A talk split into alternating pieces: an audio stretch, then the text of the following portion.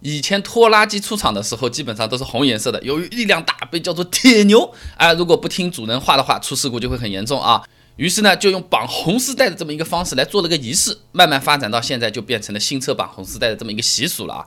其实红丝带不是随便哪里都能绑的，一不小心轻则修车，严重的话可能危害人身安全啊。那么绑在不同的位置分别有什么利弊？我跟大家分享一下。后视镜就两个耳朵啊，你绑的这个红丝带是最常见的。但是如果这红丝带太长太宽，哎，有可能啊，这飘着飘着会把后视镜的这个视线给挡了，哎，跑高速的时候叭叭叭叭叭叭看不到后面的车子，呃，有可能会有安全风险啊。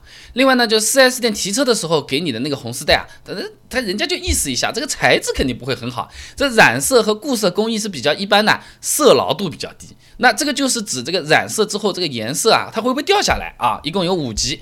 呃，一级是最差的，五级是最好的。我们正常穿在身上的衣服呢，色牢度都要求在三级是以上啊。那么红丝带呢，它是属于那种不需要和人直接身体接触的纺织品嘛，色牢度基本上只有一级或者是二级，它属于比较容易掉色的类型的。挂在那边，说不定一场雨之后啊，哎，你买了一辆白车，红丝带变成白丝带，白车子变成红车子，两条红的，呃不像眼泪一样哭下来啊。如果发现的比较及时，酒精、柏油清洁剂是去得掉的。时间一久。就像油漆一样印上去了啊，呃，这个你要弄掉就要重新做油漆了。那么除了后视镜，门把手上面也是经常会绑的地方，那这个地方同样有掉色的问题。那还有一个啊，这个门把手我们每天都是要去摸的，那这个红丝带就变成了细菌的根基地了啊。开了门再抓一块薯片往嘴巴里面一塞啊，那就是病从口入了啊。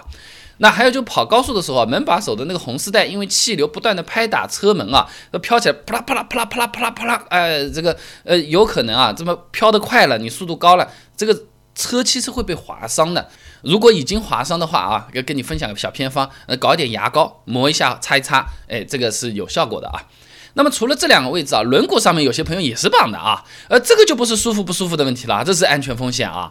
这轮毂高速旋转的时候，红丝带有可能卷进这个刹车里面，刹车性能是会产生影响的啊。哎，你不要觉得一个小布片进去能有怎么样？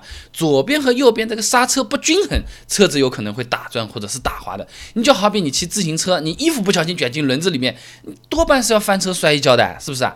那另外，如果你频繁刹车，吱吱吱吱，这个刹车的这个盘温度很。很高对吧？那和一个烧红的烙铁一样，你红丝带碰上就起火了，有可能会烧到轮胎或者是轮毂的。一般品质是还可以，那运气不好，老化的轮胎这么来一下就出问题了啊。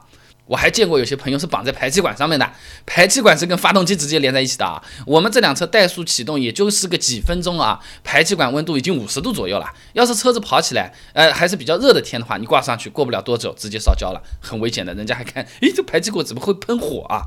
那最后呢，就是我们车牌上面有些朋友也挂，这个不能干啊。警察叔叔看到直接敬礼的啊，啊，这算是遮挡号牌，直接十二分扣掉，什么申诉、行政复议，基本上没有任何申诉机会的啊。他照片拍一张就结束。说了，那要是你新车买来，真的想图个吉利，绑个红丝带，你可以选择绸缎类面料来做这个红丝带，比如说是八枚缎啊，柔软而且不容易掉色，比那种什么劣质丝带四 S 店送送的强多了啊。